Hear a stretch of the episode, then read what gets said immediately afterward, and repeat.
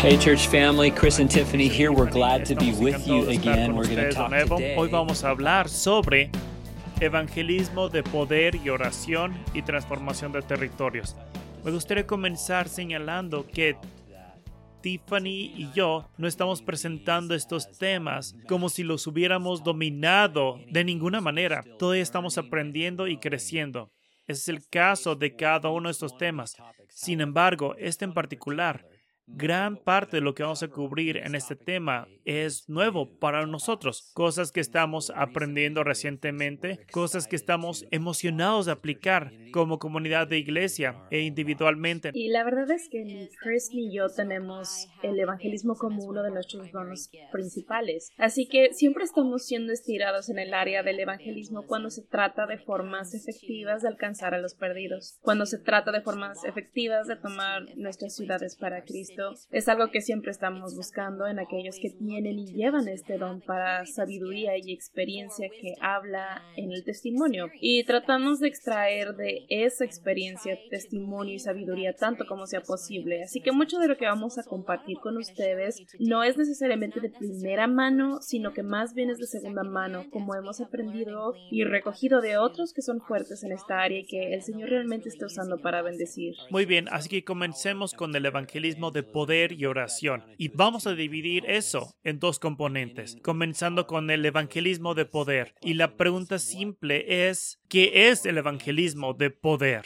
Estamos hablando del poder del Espíritu Santo, estamos hablando de movernos en la unción y la presencia del Espíritu Santo. Así que a medida que miramos hacia el evangelismo, alcanzando nuestras comunidades, estamos reconociendo que no podemos hacerlo sin el poder del Espíritu Santo, que los esfuerzos en nuestra propia carne palidecerán en importancia a lo que podemos lograr en el poder y la unción del Espíritu Santo. Y creo que es importante en este punto hacernos la pregunta, ¿por qué el término evangelismo de poder? ¿No es suficiente el evangelismo? La mayoría de las veces cuando la iglesia habla del evangelismo no está conectado con ningún otro adjetivo o cualquier otra idea, porque el concepto de compartir el evangelio, que es evangelismo, por el bien de la salvación, es lo suficientemente importante como para que, como iglesia con I mayúscula, hayamos hablado de eso durante siglos con solo ese enfoque principal. Pero Chris y yo creemos que el evangelismo, por muy absolutamente crucial que sea para nuestro llamado como creyentes, no es suficiente mirarlo solo, aislado, sin otros elementos conectados a él. Y lo que queremos decir con eso es que cuando agregamos poder delante de la palabra evangelismo, comenzamos a cambiar el lente a través del cual vemos el evangelismo. Y la razón por la que eso es importante es porque, como Chris ya señaló, no podemos evangelizar sin el poder del Espíritu Santo. Eso es un hecho. Creo que todos los cristianos de todas las denominaciones estarían más o menos de acuerdo en eso.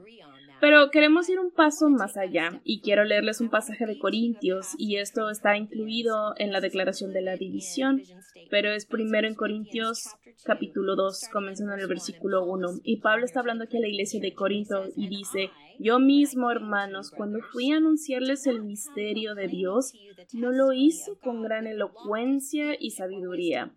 Me decidí más bien, estando entre ustedes, a no saber de cosa alguna excepto de Jesucristo y de este crucificado. Es más, me presenté ante ustedes con tanta debilidad que temblaba de miedo.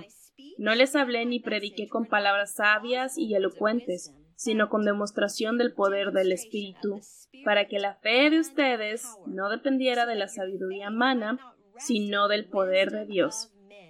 Este pasaje explica de manera tan precisa por qué esta idea del evangelismo de poder es tan crucial para nosotros como iglesia, especialmente en esta hora. Me encanta cómo Pablo lo expone aquí para la iglesia de Corintio. Les recuerda cómo era cuando se acercó a ellos y compartió el Evangelio con ellos. Cuando él dice, yo vine proclamando el testimonio de Dios, él está hablando del Evangelio.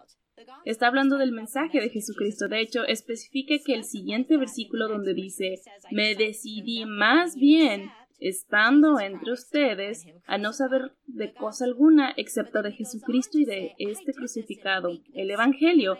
Pero luego continúa diciendo, no les hablé ni prediqué con palabras sabias y elocuentes. En otras palabras, no en algún tipo de presentación que te iba a sorprender con mis habilidades oratorias o te iba a dar una idea de que ese hombre es un maestro increíble. Ese hombre me dejó boquiabierto, me vuela la cabeza. Esa era exactamente la intención opuesta de Pablo. Llegó en debilidad, entró temblando para que el poder del Evangelio descansara realmente sobre la demostración del poder del Espíritu Santo a través de él. Y luego Pablo resume toda esta idea diciendo, para que la fe de ustedes no dependiera de la sabiduría humana, sino del poder de Dios.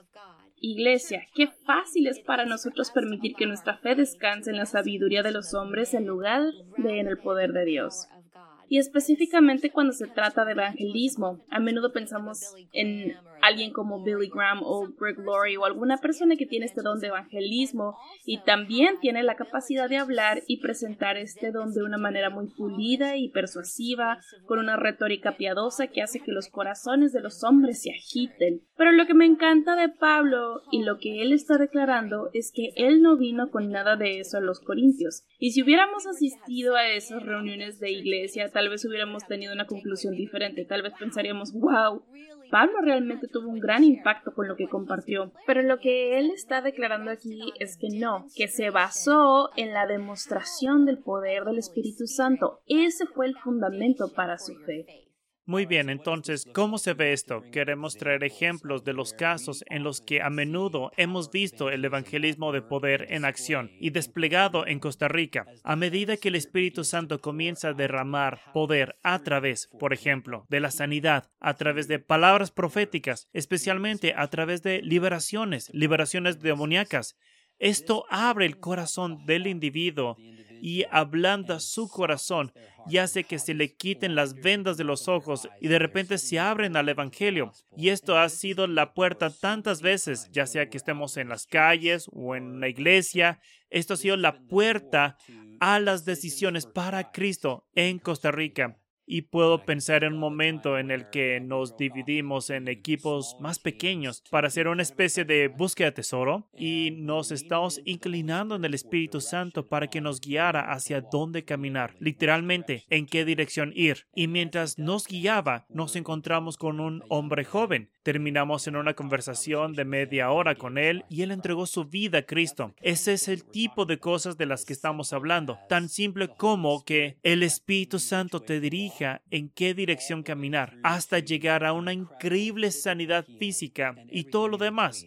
Es ser guiado por el Espíritu Santo, dejándolo hacer el trabajo pesado. Y obviamente esto no es ciencia espacial. Todos nosotros como creyentes en Cristo podemos dar un paso atrás y decir, bueno, eso parece bastante obvio. Y cuando alguien experimenta el poder de Dios de una manera que se manifiesta muy claramente en sus vidas, va a reconocer tal vez incluso por primera vez, oh vaya, Dios es real, Dios es real y me ama, Él es real y quiere mostrarse a mí, mi corazón se ha ablandado al experimentar la sanidad de Dios, el amor de Dios, la liberación de Dios. Quiero entregar mi vida a Jesucristo. Ninguna de esas cosas es un misterio para nosotros, pero de alguna manera creo que a lo largo de los siglos, como iglesia en general, hemos perdido el componente clave de esto en nuestros esfuerzos de evangelización.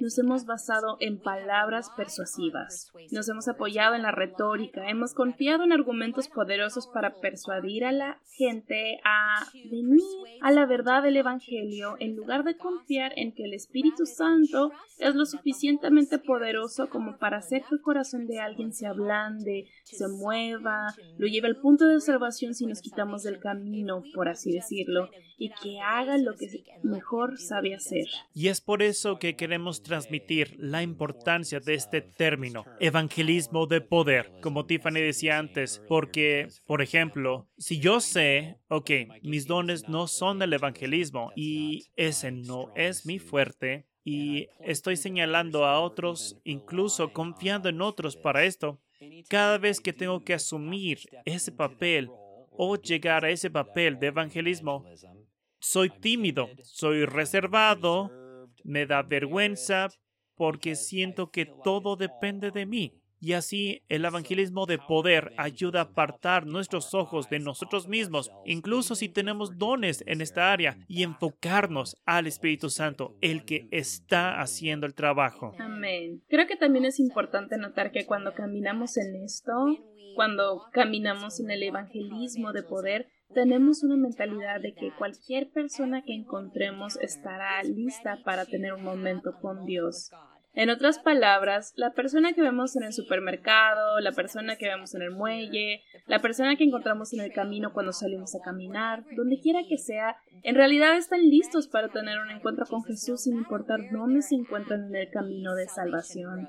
Y tal vez nunca han escuchado el Evangelio, tal vez se han alejado de la iglesia, tal vez han sido criados en el Evangelio, criados en la iglesia.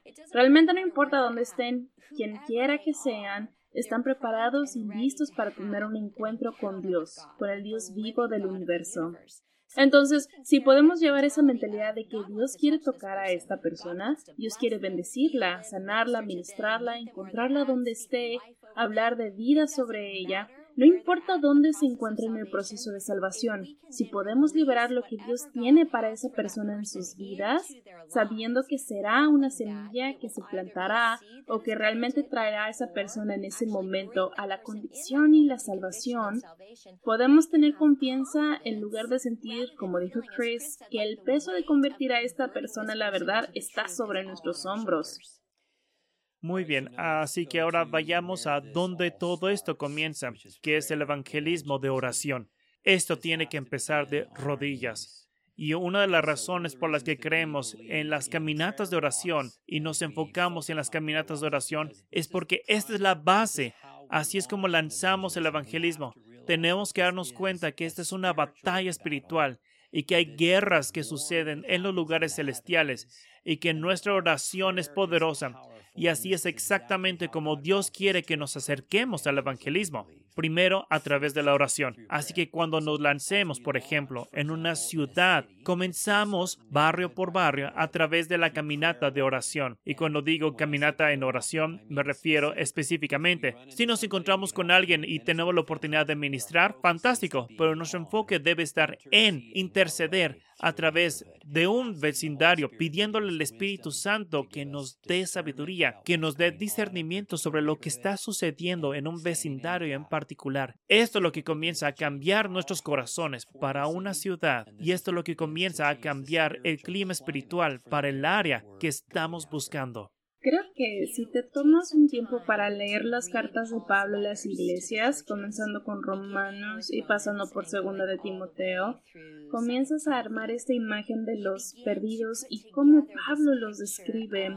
Él usa muchos términos diferentes y profundiza al hablar de los perdidos y de cómo están cegados, de cómo están completamente bajo el control del Dios de este mundo, de cómo están literalmente perdidos y sin esperanza.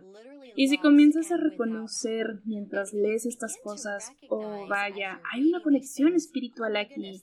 En otras palabras, estas personas no solo están eligiendo la ignorancia, no solo están eligiendo ser anti Dios. En realidad, hay un espíritu o muchos espíritus trabajando en sus vidas para mantenerlos atados y cautivos en el pecado para que su destino final por la eternidad sea el infierno. Y cuando retrocedemos y miramos eso, entendemos, ok, si esta es una raíz espiritual, tenemos que atacarla con un arma espiritual. Y esa arma espiritual es la oración.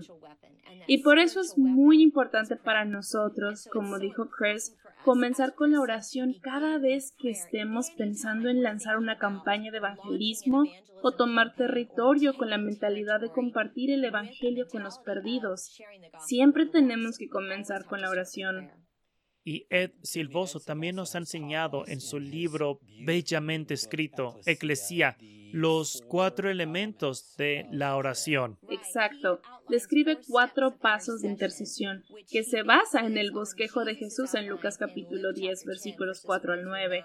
Y a pesar de que están provistos en la declaración de visión, voy a repasarlos muy rápidamente para darles una idea de cómo Él ha visto la transformación venir a ciudad tras ciudad tras ciudad en todo el mundo a través de estos cuatro pasos de intercesión. Y el primer paso que él resalta es bendecir.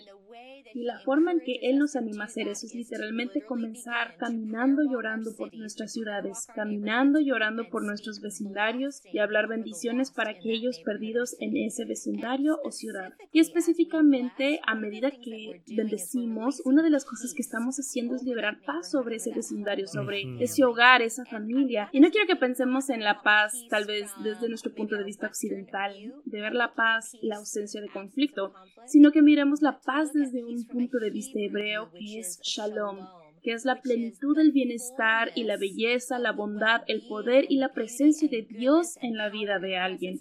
Así que cuando liberamos el shalom de Dios, que traduciríamos como la paz de Dios sobre alguien o su hogar o nuestro vecindario, estamos liberando todas esas cosas. Y lo que sucede cuando hacemos eso es que en realidad comenzamos a neutralizar a través de nuestras oraciones el poder de las tinieblas que nos está cegando.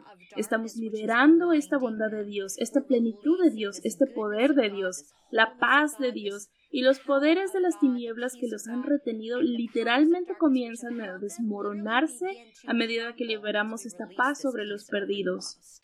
Y luego el segundo sería la comunión.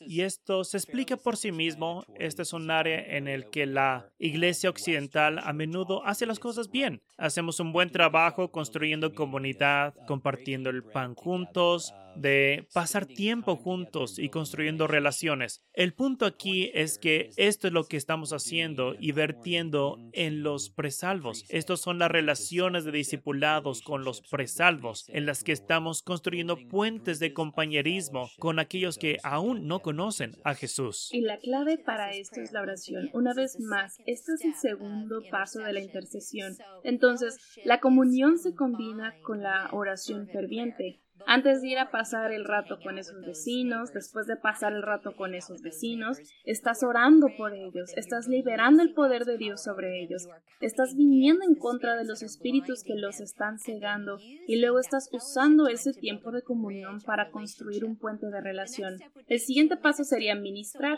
Entonces, una vez que comenzamos a construir ese puente de relación a través de la oración y el compañerismo, comenzamos a satisfacer las necesidades prácticas de los perdidos en nuestros vecinos en nuestras ciudades, y les preguntamos específicamente en ese momento, ¿cómo puedo orar por ti? Así que tal vez nuestro vecino está pasando por quimioterapia porque tiene cáncer, y así no solo tenemos comunión con ellos, sino que luego damos el siguiente paso y les decimos, ¿cómo puedo ayudarte? ¿Puedo llevarte tu cita de quimioterapia? ¿Puedo llevarte una comida? ¿Hacer tus compras de supermercado? Todas esas cosas satisfacen sus necesidades prácticas, pero también agregamos el elemento clave de ¿cómo puedo orar por ti? Y en ese momento oramos con ellos, oramos por ellos en su presencia, liberando sobre ellos el poder de Dios de una manera que ellos pueden ver tangiblemente. Y el último paso sería la proclamación. Y estamos hablando de la oración de proclamación. Y esencialmente la conclusión aquí es rezar la oración de salvación por los perdidos y así llevar a ese individuo a ese lugar de pedir por salvación. Y si has estado haciendo los tres pasos anteriores, también sería importante notar que hay una proclamación de la que eres responsable, que es, está bien, Señor, veo que estos puentes han sido construidos y veo que es el momento. Entonces voy a proclamar que el reino de Dios ha llegado a este individuo o a este vecindario. Es hora de que la salvación sea liberada. Todas estas cosas son elementos importantes del Evangelio y el panorama general es un elemento importante de transformación. El Evangelio es la meta inmediata y la transformación, la transformación cultural es la meta a largo plazo. Así que abramos ese tema de la transformación. Ya hemos hablado en podcasts anteriores sobre las siete montañas de influencia y cómo cada área de la cultura debe experimentar la transformación del poder de Dios obrando en ella a través de nuestras vidas y a través de nuestros llamados. Pero ahora vamos a dar un paso atrás y vamos a hablar específicamente de la transformación de los territorios en general, no de las montañas específicas, sino de los territorios. Y cuando decimos territorios, de lo que estamos hablando es el área, la región la ciudad que tú conoces y la que confías que el Señor te ha llamado. Él te ha llamado a ti a ministrar allí. Él te ha llamado a vivir ahí, te ha llamado a invertir allí, a echar raíces ahí. Donde quiera que el Señor te haya llamado, ese es tu territorio. Y por eso queremos ver nuestros territorios transformados por el poder de Dios. Eso comienza con abrazar tanto una mentalidad del reino como un estilo de vida del reino. Ambas cosas. Así que cuando seamos portadores del reino, vamos a estar liberando el poder de Dios, su gobierno, su reino donde quiera que vayamos. Pero queremos ver una transformación específica en áreas de nuestra sociedad que nos permita decir y declarar, mira, el reino de Dios ha venido y esto se evidencia en esto. Por lo tanto, no se trata de sectores de la sociedad como los que hemos hablado en las montañas de influencia. Se trata de áreas regionales. Este es nuestro barrio, este es nuestro patio trasero, esta es nuestra ciudad, el área que es la carga en nuestros corazones que Dios nos ha dado. Y de nuevo, vamos a apoyarnos en el libro de Ed Silvoso Ecclesia para compartir con ustedes cinco paradigmas que tenemos que empezar a adoptar si queremos que la transformación tenga lugar en nuestras regiones. Por lo tanto, el primero sería disipular las naciones, no solo individuos. Este es en realidad el principio bíblico que se encuentra en Mateo 28, 19, cuando Jesús comisiona a los discípulos a las naciones. Exacto, creo que es importante que notemos que muchas veces la iglesia tiene una mentalidad de ir y disipular a las naciones, pero lo que eso significa es el individuo en la nación. Pues sí, es cierto, tenemos que comenzar con los individuos, pero también estamos llamados a discipular a las naciones, a liberar el poder, la bondad, la paz y el gozo de Dios, del reino de Dios, a las naciones en general. Dios no solo trabaja con los individuos, sino que también trabaja con las naciones, y las naciones son importantes para Él. Así que tenemos que empezar a tener un cambio de mentalidad, no solo de mirar al individuo, sino también de tener un alcance más amplio y disipular a las naciones y creer que Dios nos usará para hacer eso. Recuerdo que a finales de 2016 comenzamos a reconocer que el Señor nos había dado una carga muy clara para el sur del condado de Orange, particularmente para el valle de San Juan Capistrano, y recorríamos todos los vecindarios del sur del condado de Orange y plantábamos estacas en el suelo por el reino y hacíamos declaraciones. Estamos hablando de ese tipo de responsabilidad territorial en la que somos una nación, la nación de Estados Unidos, pero la dividimos en partes más pequeñas. El grupo de personas, el conjunto de personas que representan el sur del condado de Orange. Este es el llamado del que estamos hablando. Es más grande que solo un individuo. El segundo punto tiene que ver con los negocios y el hecho de que la expiación de Jesús no solo redime a los individuos, sino que también redime todo lo que estos individuos ponen en sus manos lo que significaría para aquellos de nosotros que estamos en los negocios es que la expiación de Cristo no es solo para nosotros individualmente, sino también para nuestro trabajo y para la atmósfera en la que estamos trabajando y para cómo esa atmósfera tiene un efecto en la nación en general. Así que tiene este efecto dominó en todo lo que tocan nuestras manos. Correcto. Y la tercera categoría está estrechamente relacionada con eso. Tiene que ver con llevar lo que somos como adoradores al mercado. Y lo que estamos haciendo es transformar nuestros lugares de trabajo en lugares de adoración. Lo que nos lleva directamente al punto número cuatro, el hecho de que Jesús entonces comienza a edificar su iglesia. Jesús es el que construye estas casas de adoración en el lugar de negocios. Así que traemos como ministros del Evangelio el poder de Dios a los negocios, ya sea que estemos participando activamente como ministros en los negocios o seamos alguien que solo esté interactuando en términos limitados con el mercado. Traemos el poder de Dios a esa atmósfera para permitir que la iglesia de Dios sea levantada en estos entornos de negocios, no solo dentro de las cuatro paredes de la iglesia. Y esto es fundamental para lo que somos como iglesias en las casas. Porque no solo buscamos ver a las personas entrar en las paredes de nuestra casa para experimentar a Dios, sino que en realidad estamos buscando crear colecciones de creyentes y precreyentes en los entornos en los que estamos interactuando diariamente. Ok, y finalmente tenemos la eliminación de la pobreza sistémica. Y en Eclesía se identifican las cuatro dimensiones de la pobreza sistémica. Las cuatro áreas son espiritual, relacional, motivacional y material.